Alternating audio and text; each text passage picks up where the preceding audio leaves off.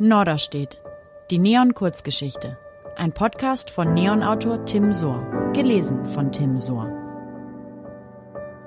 Folge 4. Liebe Grüße aus der großen Stadt.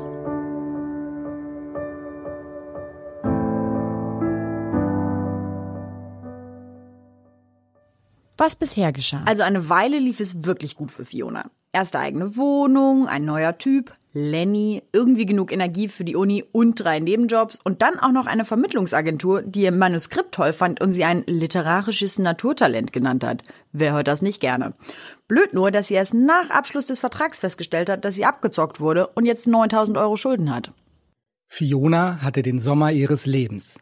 Ihr Glas war immer halb voll und zwar in jeder Hinsicht. Sie feierte die Wochenenden durch und verschwendete die freien Tage im Park. Sie hatte während ihres ersten Jahres in Hamburg schon mehr Leute kennengelernt als in Norderstedt nach 20 Jahren. In Lenny war sie so verliebt wie noch nie zuvor in niemanden. Bei ihm konnte sie sich fallen lassen. Den Rest der Zeit ließ sie sich treiben. Nie hätte sie gedacht, dass in Hamburg so oft die Sonne scheint. Sie hätte sich auch den Kopf zerbrechen können, zum Beispiel wegen des schlechten Gewissens gegenüber ihrem Ex-Freund Max.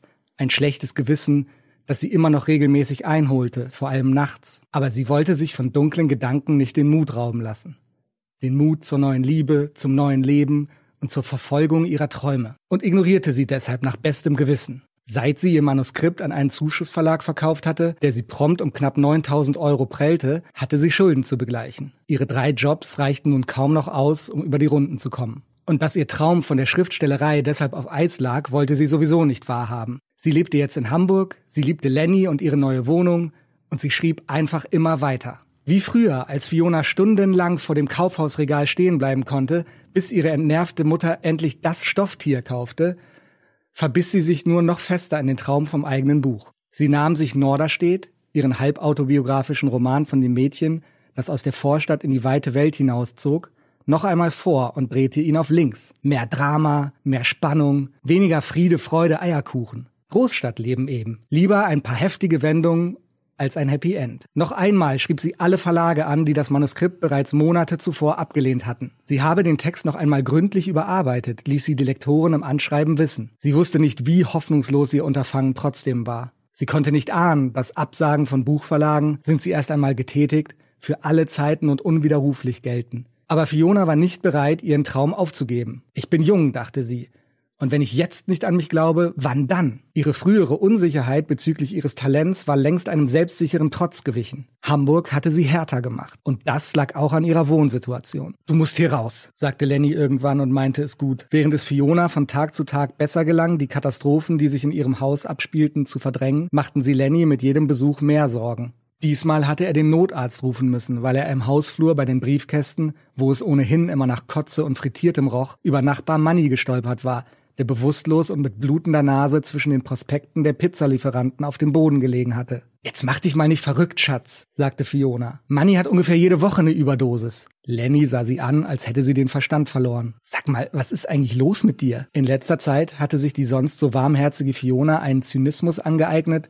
der ihr ganz und gar nicht gut stand, wie Lenny fand. Fiona fiel jetzt immer häufiger aus der Rolle. Manchmal konnte Lenny sich darüber amüsieren, zum Beispiel an ihren gemeinsamen Bachelorabenden. Wenn sie über die Teilnehmer der RTL-Kuppelshow lästerten, regte sich Fiona neuerdings aber etwas zu aggressiv über die lächerlichen Gestalten im Fernsehen auf. Die buhlenden Ladies bezeichnete sie dann schon mal als Huren oder Schlampen, Ausdrücke, die sie normalerweise unter keinen Umständen gebrauchte. Lenny nahm es zunächst nicht allzu ernst. Vielleicht muss sie einfach mal Dampf ablassen, dachte er und lächelte lieber in sich hinein. Solange sie zu Hause auf der Couch fluchte, hatte er kein Problem. Es gab aber auch Momente, in denen er am liebsten im Boden versunken wäre, zum Beispiel, wenn sie in ihrem Lieblingsburgerladen zu Abend aßen und Fiona das Fleisch ihres Classic Cheeseburger als viel zu durch empfand. Probier mal, sagte sie und schob ihren Teller über den Tisch. Geht gar nicht. Lenny wusste, dass es nur eine Möglichkeit gab, die Katastrophe eventuell abzuwenden, also biss er ab und sagte noch mit vollem Mund, nö, der ist genau richtig. Fiona tippte sich an die Stirn. Du hast keine Ahnung. Anschließend winkte sie den Kellnern ihren Tisch und schimpfte, könnt ihr nicht mal mehr einen ordentlichen Burger hinkriegen? Fiona selbst bemerkte gar nicht, wie es in ihr brodelte. Wenn sie ehrlich war, merkte sie gar nichts in diesen Tagen. Nicht einmal, dass es eigentlich nicht so recht zu ihrem neuen Leben passen wollte, dass sie eines späten Abends diese WhatsApp-Nachricht an Max schickte. Sie war ein bisschen angetrunken und hatte doch nur kurz an ihn denken müssen. Na und? Geht's dir gut?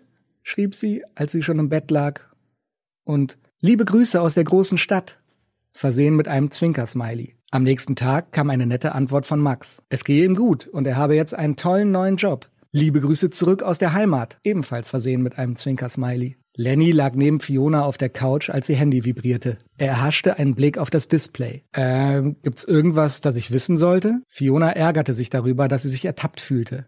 Sie hatte sich doch nichts gedacht bei der WhatsApp an Max. Nö, nuschelte sie. Hast du noch Kontakt zu deinem Ex? Fragte er trotzdem. Und auch wenn Fiona schon in derselben Sekunde merkte, wie dumm diese Reaktion war, konnte sie sich nicht beherrschen und fuhr ihn an. Sag mal, hast du irgendein Problem mit mir? Lenny lachte wie jemand, der eigentlich lieber weinen will. Ich bin dein Freund, sagte er. Ich werde auch wohl fragen dürfen. Ich will mir aber nicht überwacht vorkommen, sagte Fiona. Sie merkte, wie das Loch, das sie sich buddelte, immer tiefer wurde. Lenny nahm sie ins Visier. Wie bitte? Fiona zuckte mit den Schultern. Naja, ich fühle mich dann eingeengt. Ich habe keine Ahnung, wovon du redest, sagte Lenny. Sie fuchtelte mit ihrem Handy vor seiner Nase herum. Muss ich jetzt schon Angst haben, dass du heimlich meine Chats liest?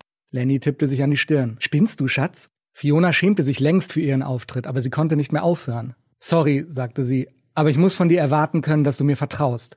Lenny lächelte wie jemand, der das Gegenteil meint. Alles gut, Schatz. In den nächsten Tagen fand Fiona keine Ruhe. Nachts machte sie kein Auge zu und fragte sich, was mit ihr los war. Warum hatte sie Max diese SMS geschrieben?